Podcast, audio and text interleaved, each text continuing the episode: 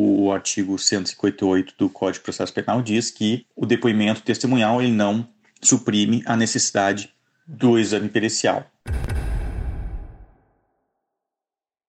Olá, operários! Sejam bem-vindos ao episódio 69 do Fábrica de Crimes. Eu sou a Mari. E eu sou a Rob.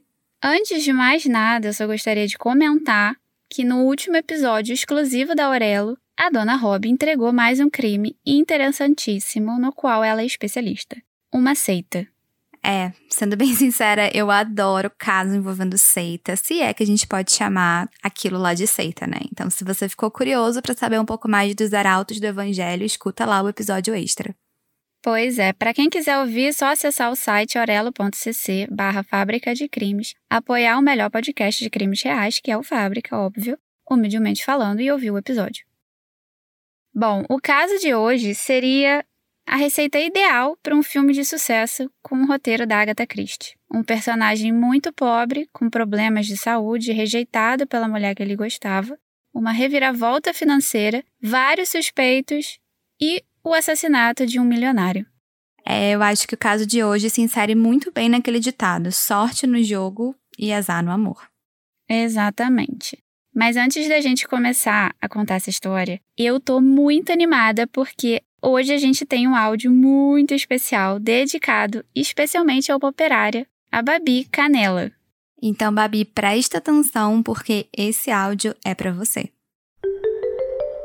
Bom dia, meu amor. Então, é, tô vindo aqui hoje pra aproveitar que você não tá fazendo nada, mesmo mentira que agora você deve estar estudando, pra perguntar fazer uma proposta pra você. Não, não tá afim de passar o resto da vida comigo, não? Tipo, nesse exato momento eu tô te pedindo em casamento. Oh, Babi, diga que sim, por favor. Aquela pressão, né? É, de leve. Felicidades para vocês dois, então. Lembrando que para aqueles operários e operárias que quiserem aparecer em algum episódio, só mandar um áudio pelo direct no nosso Instagram, arroba podcast Fábrica de Crimes. E no episódio de hoje, Mega Sena, da sorte à morte.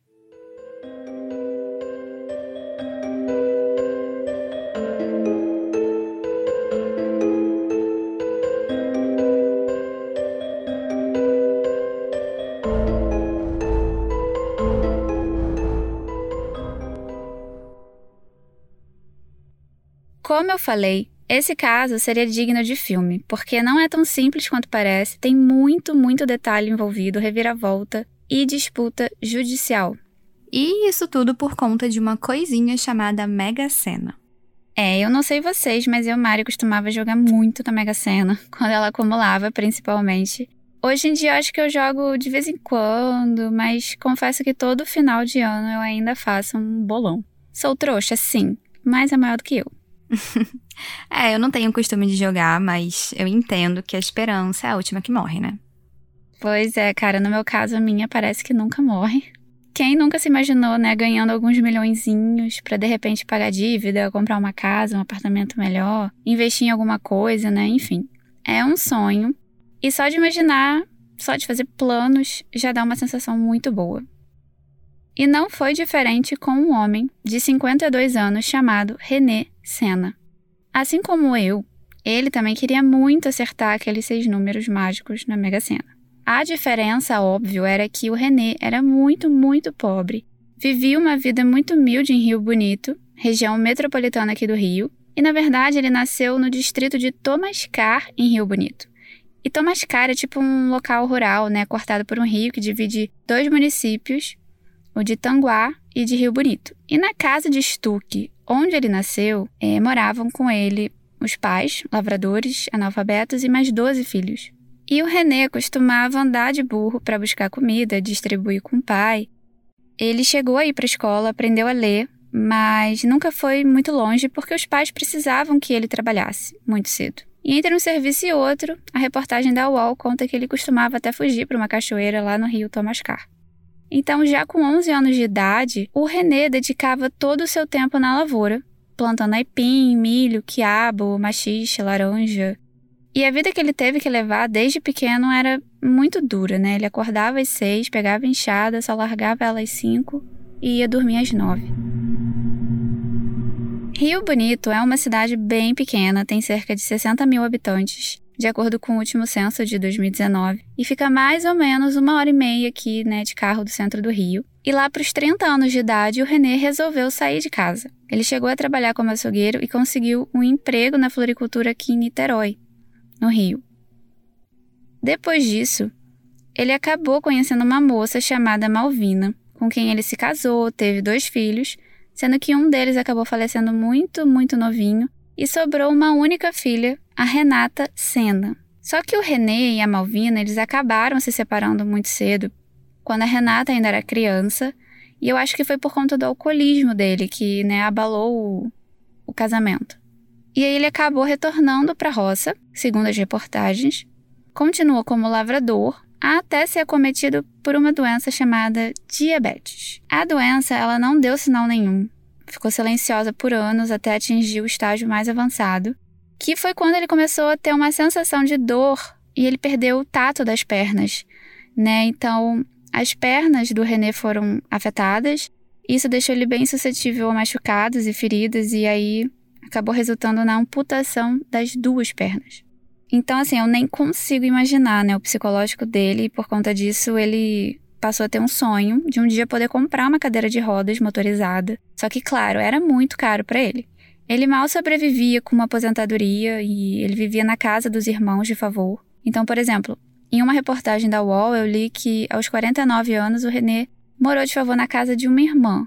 A casa dela era alugada, a irmã era a Ângela lá na localidade do Boqueirão, em Rio Bonito. Então, ela tinha três filhos e eles moravam juntos. Eles sobreviviam do benefício do pai aposentado, o Estelito Sena, e de uma outra pensão de viúvo que ele tinha. Então, tipo, no total eles recebiam dois salários mínimos. E para ajudar, essa irmã Ângela trabalhou um tempo como empregada doméstica, mas acabou tendo que sair do emprego para cuidar do pai, que era muito velhinho, né, e cego. O René, ele não contribuía com nenhum dinheiro. E foi nessa época, mais ou menos, que ele começou a ter as feridas que eu falei, né? Primeiro no dedão do pé, não curavam por nada, acumulavam larvas na ferida. E, enfim, ele não procurou médico, não procurou entender por que, que as feridas não cicatrizavam, como eu falei antes. A diabetes avançou nas pernas do René e ele teve que amputar. Mas mesmo antes da amputação, o René era visto no mesmo bar já às sete da manhã bebendo. Ele talvez fosse alcoólatra, não sei, mas ele fazia da ida ao bar um hábito. O que é péssimo se você é diabético, né? Que nem ele era. Claro, claro.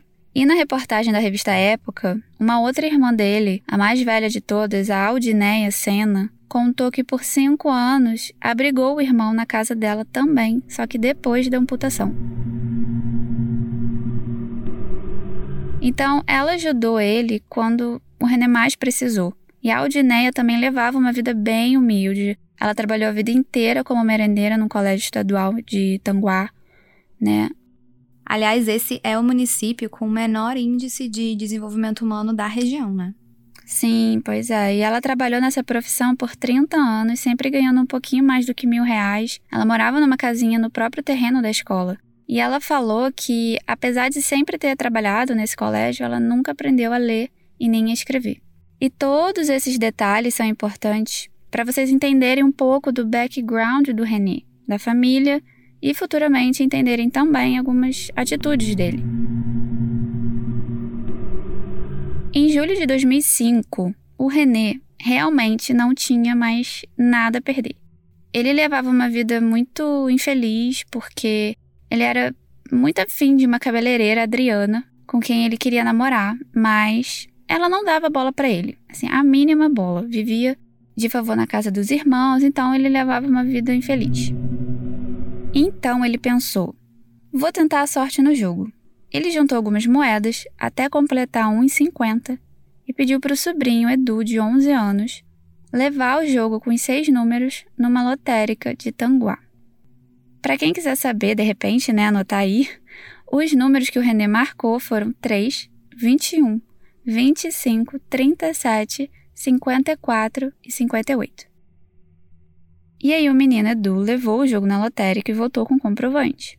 A data do sorteio seria no dia 6 de julho de 2005, uma quarta-feira, concurso de número 679.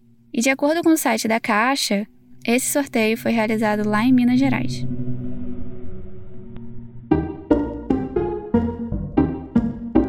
Olá, operário! Interrompemos a história rapidinho para dar um mini aviso. Você que é viciado em true crime e queria ouvir mais episódios do Fábrica, a gente tem uma boa notícia. Pois é. Não sei se vocês sabem, mas você pode fazer uma hora extra no Fábrica pela plataforma da Aurelo. A Aurelo também é uma plataforma de áudio, mas só de podcast. E que tem ajudado muito quem produz conteúdo. E lá os operários podem apoiar o Fábrica, tipo financeiramente, para ajudar no crescimento do podcast. Em troca, vocês ganham acesso a episódios exclusivos todo mês. Além do que, os nomes dos operários apoiadores entram na área dedicada a eles no nosso site www.fabricadecrimes.com.br. Isso sem falar das outras surpresas que a gente guardou para 2022. Então, para apoiar o Fábrica, basta acessar pelo seu computador o site orelo.cc barra Fábrica de Crimes e lá você clica em apoiar e desbloqueia os episódios exclusivos. Isso aí!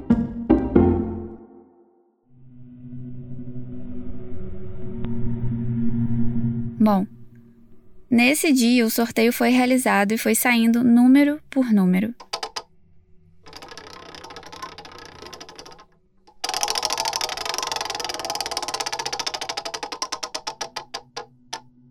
Zero três.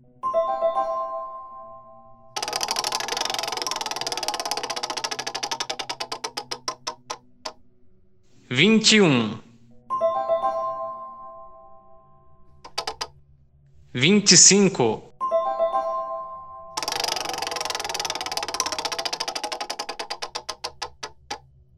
trinta e sete,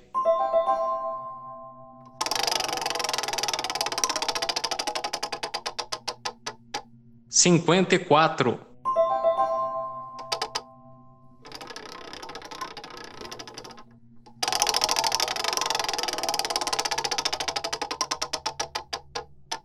cinquenta e oito. E o Brasil teve uma única aposta ganhadora, no valor exato de 51 milhões 890 mil 452 reais e 61 centavos, ou seja, aproximadamente 52 milhões de reais. E tipo, a chance disso acontecer era de 1 em 55 milhões. Então, Rob, é muito ou pouco dinheiro? Olha, de acordo com o Globo, na época, esse prêmio equivalia duas vezes o que o município de Tanguá arrecadava durante um ano. Então, sim, é muito dinheiro. Pois é, e o Felizardo, como vocês devem imaginar, foi o René Senna. Só podia ser, né? Até Senna ele tinha no sobrenome. E o prêmio de 52 milhões de reais que ele tinha acabado de ganhar sozinho era até então o segundo maior da história da Mega Sena no Brasil. E só para fins de comparação, hoje, por exemplo, o maior prêmio já pago pela Mega Sena foi de 289 milhões, ou seja, bem mais. Enfim, o René ele conferiu o resultado, mas assim, de cara ele não acreditou. Tipo, eu reagiria da mesma forma, eu olharia o resultado, olharia o bilhete, ficaria nessa meia hora, correria em círculos que nem um dog desesperado. Ah, eu também. E aí ele ficou tão descrente que ele pediu, olha só, na inocência pro Edu de 11 anos, tipo, levar o bilhete de novo lá na lotérica para ele conferir mesmo. Cara, ele entregou o bilhete premiado. Imagina se o menino perde isso. Imagina. É, eu trancava num cofre até retirar o prêmio, enfim. Imagina você ganhar, aí você tem que ir na lotérica, não sei como é que é o procedimento na Caixa Econômica e avisar, então, assim. Então, querido, acabei de ganhar 52 milhões, quando é que eu posso pegar o prêmio? É, eu também admito que eu não sei, então, se algum operário aí já ganhou um prêmio, sei lá, na loteria, né? Quem sabe, nunca se sabe. Conta pra gente o trâmite porque a gente quer saber. É, eu também não sei, mas burocracias à parte, o René recebeu o prêmio dele, ok, acho que já descontaram os impostos. E como Fábrica é um podcast diferenciado, né, da licença, temos informações diretas da fonte. E vocês já vão entender que fonte é essa. Inicialmente, o René, no dia 15 de julho de 2005, ou seja, no mesmo mês que ele ganhou, ele fez um primeiro testamento deixando 50% para a filha e a outra parte distribuída entre os irmãos. Afinal, agora ele era, tipo, milionário, tinha milhões e o testamento não é um negócio barato. Mas um mês e pouco depois, no dia 2 de setembro daquele ano, o René correu para o cartório aqui no, no Rio de Janeiro, no bairro da Barra da Tijuca, para fazer um segundo testamento. E nesse segundo testamento, ele deixou metade do seu patrimônio para a única filha dele, herdeira necessária, a Renata Almeida Sena, e a outra parte disponível ele dividiu com os irmãos e incluiu um sobrinho. Então, os irmãos eram Aldineia, Miguel, Tiago, Miriam, Alcilene, Francisco, Carmo, Elson, Jucimar, Alcimar, Ângela e Márcio. E agora o sobrinho José Carlos. É, mas o René ele distribuiu entre esses irmãos todos aí, só que em proporções diferentes. Sim, cada um desses irmãos e o sobrinho uh, levou diferentes porcentagens. Mas eu não falei quais bens do René, né, que ele distribuiu. Bom, com um prêmio ele finalmente comprou algo para se locomover com facilidade, né? Porque ele não tinha as duas pernas. E não foi uma cadeira de rodas motorizada. Foi um quadriciclo. E para quem quiser acompanhar, as fotos já estão lá no Instagram do Fábrica, o arroba podcast Fábrica de Crimes. Mas vão vendo os posts bem devagar, tá? Porque senão vai ter muito spoiler. É, ele andava para lá e para cá com esse quadriciclo, inclusive no barzinho que ele sempre frequentou, depois, de acordo com as notícias, o René comprou uma casona, tipo, de luxo num condomínio aqui mega caro, no bairro do Recreio dos Bandeirantes. Comprou uma fazenda e cabeças de gado, alguns carros, enfim, ele comprou algumas coisas. E lá pro Natal de 2005, ou seja, uns cinco meses depois dele ter ganhado o prêmio, o René não podia acreditar no que estava acontecendo com ele. Por quê? Aquela crush, a Adriana, cabeleireira, que nunca tinha dado bola para ele, agora tinha se aproximado dele. Então ele não perdeu tempo, chamou a moça para morar com ele nessa casona. A Adriana, de 29 anos, era 23 anos mais jovem que ele. Só que eles não ficaram nessa casa muito tempo, né, no Recreio dos Bandeirantes. E o René acabou voltando para a cidade de origem dele, mesmo milionário. Em 2006, os dois já estavam namorando, né? E o René tinha a própria equipe de seguranças dele, mas a Adriana ela conseguiu convencer ele a trocar essa equipe e passou a comandar a casa, administrar os bens dele, tomou a decisão de trocar essa equipe de segurança e colocou alguns ex-PMs que ela conhecia para tomarem conta.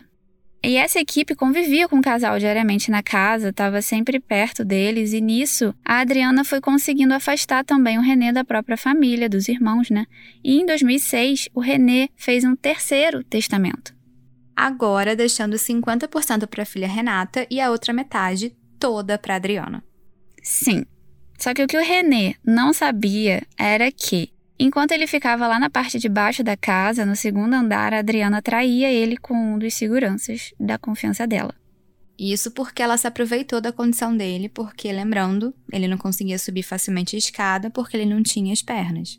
Exatamente. E, tipo, ela já devia fazer isso há algum tempo, e depois de um ano juntos, não sei precisar a data exata, o René descobriu que ele estava sendo traído.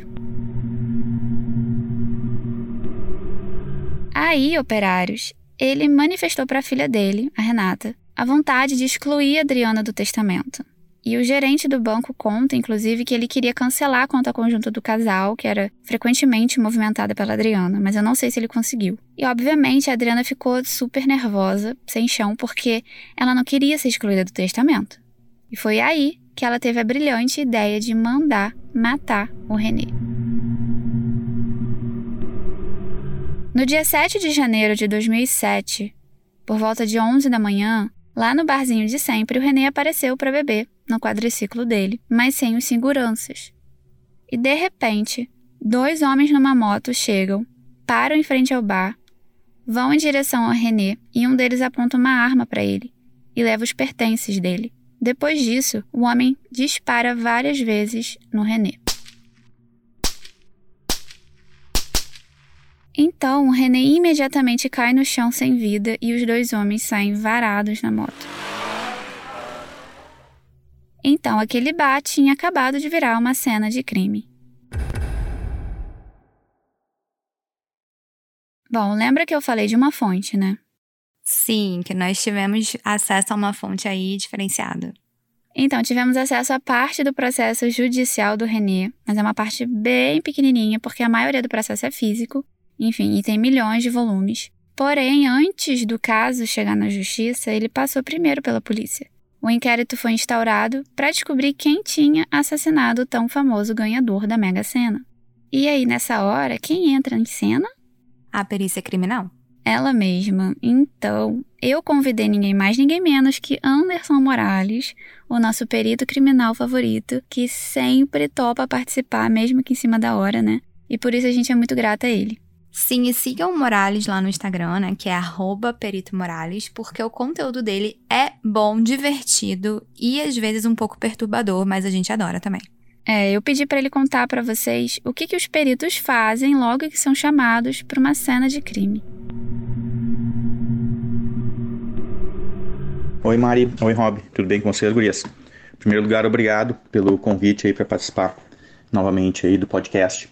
E eu vou falar um pouco aí sobre local de crime, exames de local de crime, tentar ser um pouco resumido, né? porque eu poderia falar o episódio inteiro sobre isso, que é um assunto que eu gosto muito. Como é que acontece o, o exame no local de crime? Nós somos acionados quando ocorre um crime ou uma suspeita de crime. Eu trabalho muito com locais de homicídio, né? locais de morte. Então, no nosso caso aqui, nós somos acionados normalmente quando ocorre uma morte não esclarecida até então. Normalmente há uma suspeita de que tenha ocorrido um homicídio, suicídio, geralmente tem testemunhas, mas muitas vezes são crimes ocorridos em locais fechados, sem testemunha, e a gente precisa ir lá saber o que aconteceu. Mesmo que tenha testemunha, né, a gente sabe que o, o artigo 158 do Código de Processo Penal diz que o depoimento testemunhal ele não suprime a necessidade do exame pericial.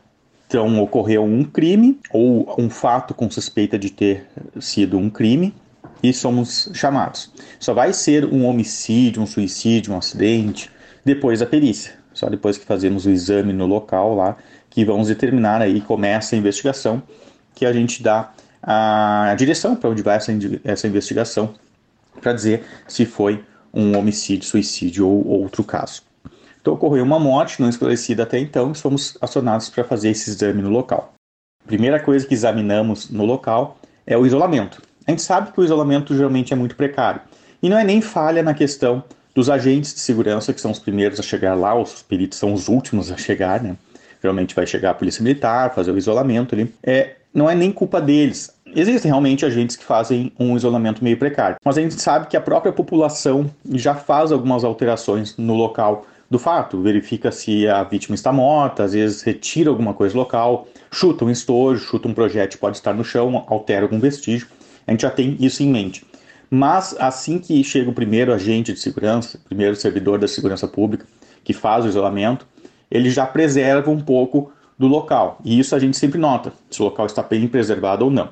A gente pode muitas vezes chegar no local e ver que o local não está bem preservado e solicitar que esse isolamento seja alterado, seja ampliado. Então, o que acontece muitas vezes é os agentes fazerem o isolamento somente no entorno do cadáver e acaba deixando alguns vestígios de fora. Isso é uma coisa que acontece com frequência.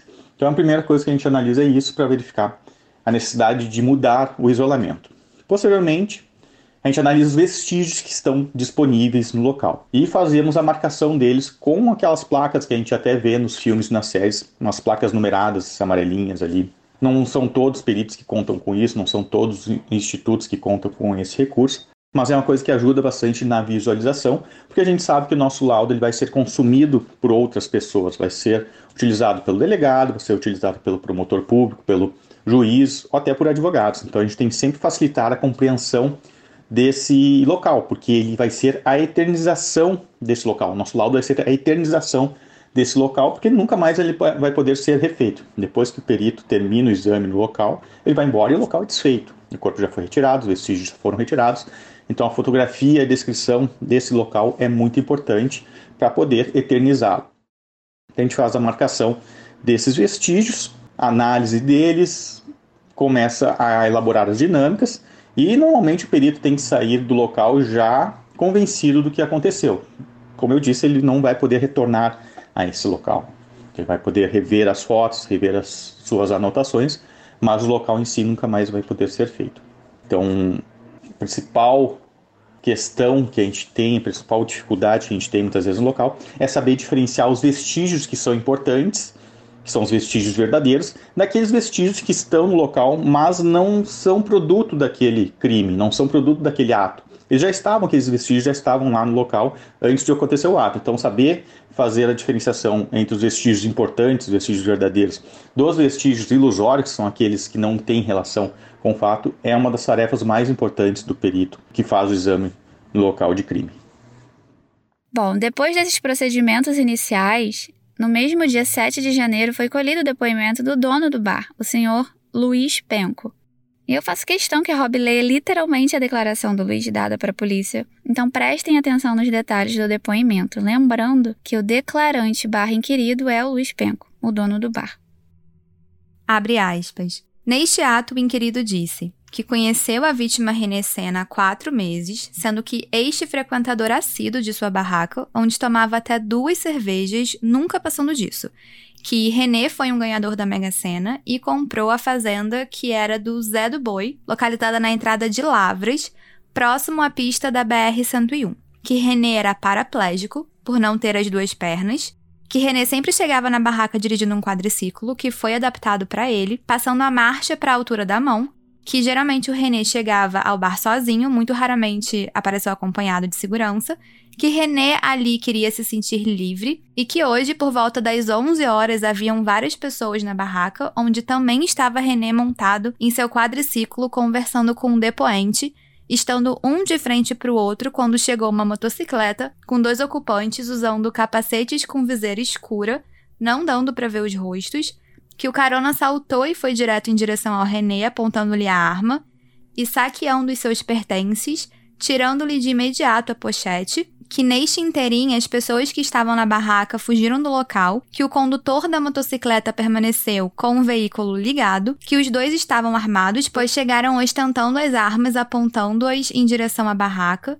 que quando o carona se aproximou pediu que ninguém corresse, mas todos fugiram, que após ter saqueado o René, o homem saiu e desferiu um tiro na cabeça do René, por trás, que desesperado o declarante conseguiu fugir por trás da barraca, ouvindo vários disparos, que somente após perceber que a motocicleta estava distante do local foi que retornou, encontrando o René morto, tendo então telefonado para a PEMERGE através do 190, que os meliantes trajavam camisa, calça comprida e capacete, que tudo ocorreu tão rapidamente que o depoente não percebeu detalhes, não podendo informar o tipo físico e a cor das roupas que usavam, que somente sabe dizer que os capacetes eram pretos e com as viseiras bem escuras, que René não proferiu nenhuma palavra, tendo permanecido quieto durante a investida, que nada foi roubado da barraca e das outras pessoas que estavam lá, cujos nomes não sabe informar, pois na maioria eram crianças que sempre rodeavam o René e gostavam de com ele conversar, que realmente o alvo era o René,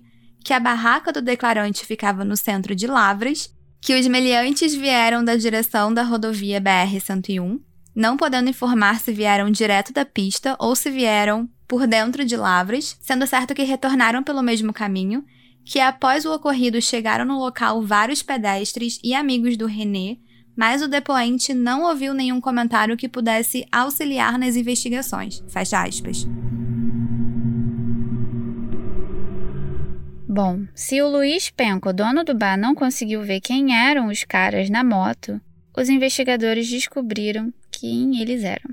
Em 28 de março de 2007, o Ministério Público ofereceu denúncia contra Anderson Silva de Souza, Ednei Gonçalves Pereira, Janaína Silva de Oliveira, Ronaldo Amaral de Oliveira, vulgo China, Marco Antônio Vicente e a dona Adriana Ferreira Almeida.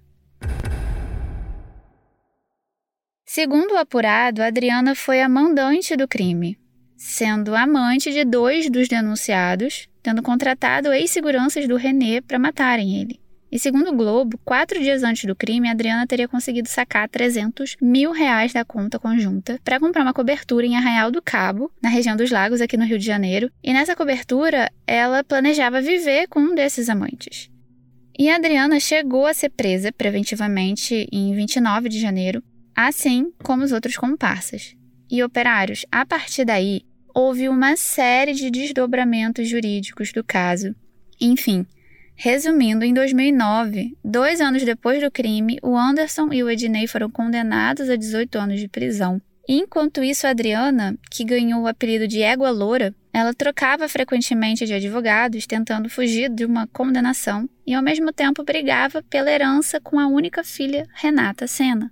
E a Adriana só foi a julgamento em 2011, e ela foi absolvida. Isso mesmo que vocês ouviram. É, obviamente o público também ficou super chocado com isso. Nossa, com certeza. Mas, em 2014, o Tribunal de Justiça anulou esse julgamento por algum tipo de irregularidade no júri e um novo julgamento foi marcado para dezembro de 2016. Aí, a Adriana finalmente foi condenada a 20 anos de prisão, mas com bom comportamento ela acabou cumprindo depois uma pena em regime semiaberto e aquele testamento, onde ela aparecia, né, com 50%, foi anulado pela justiça, sob o argumento de que Adriana havia manipulado o documento antes de encomendar o crime.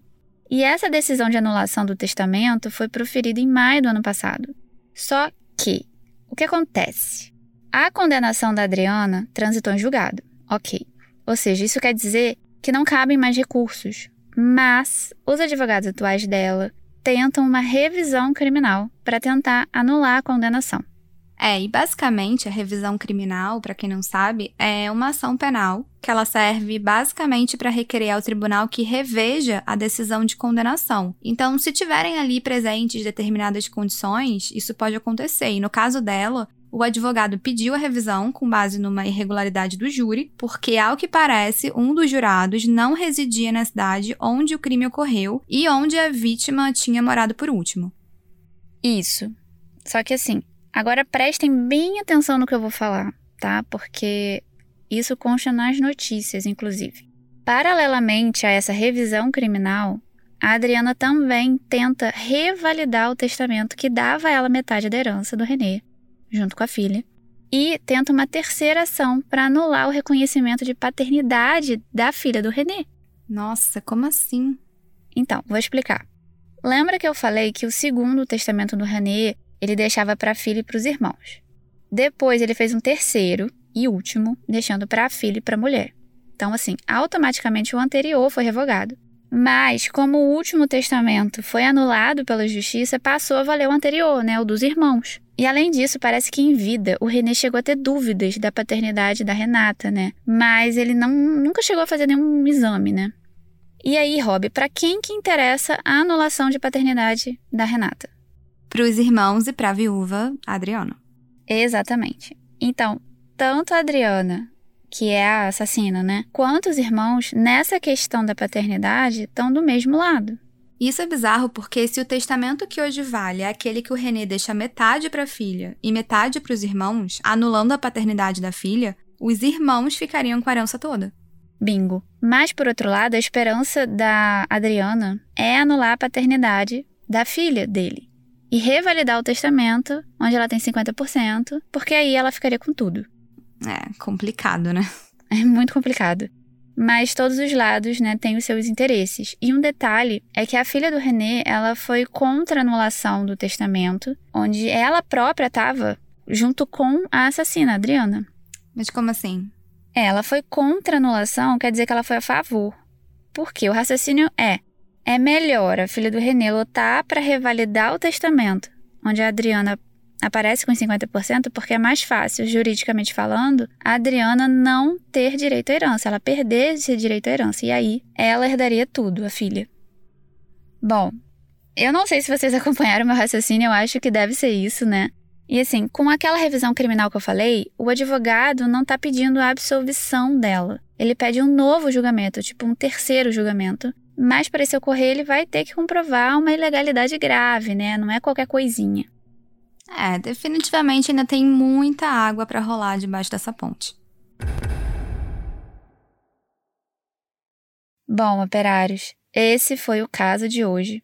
Ele é um caso que facilmente daria dois ou três episódios, porque é muito, muito detalhado. A gente teve que resumir bastante. Eu espero que vocês tenham acompanhado tudo, porque é bem complexo.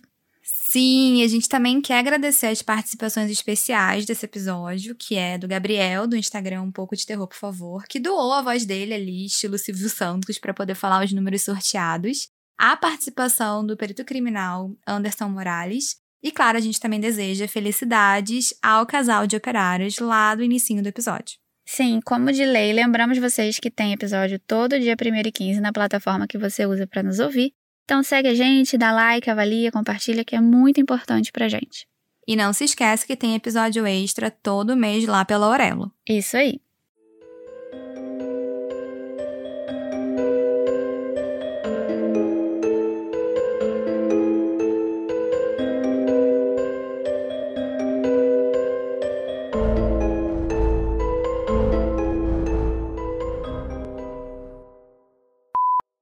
Do Instagram Um Pouco de Terror, por favor, que falou com a voz dele. Que o quê? Que Não. foa. Miga, animação, vamos lá. Eu não entendi frase. isso, foa. Que doou a voz dele. Ah, doou, é porque tá com F aqui. É. É... é, Tá. Meu Deus. Já estou assim cansada. De acordo com a Globo, o Globo ou a Globo? O Globo. O Globo. Olha, de acordo com o Globo na época. Não. Eu tenho dúvidas. Se planta. Se fala que se planta machixe e se planta laranja. Mano. Zero conhecimento disso. Ué, mas você terminou em Tanguá, você não complementou. É você, Mica. Ah, tá.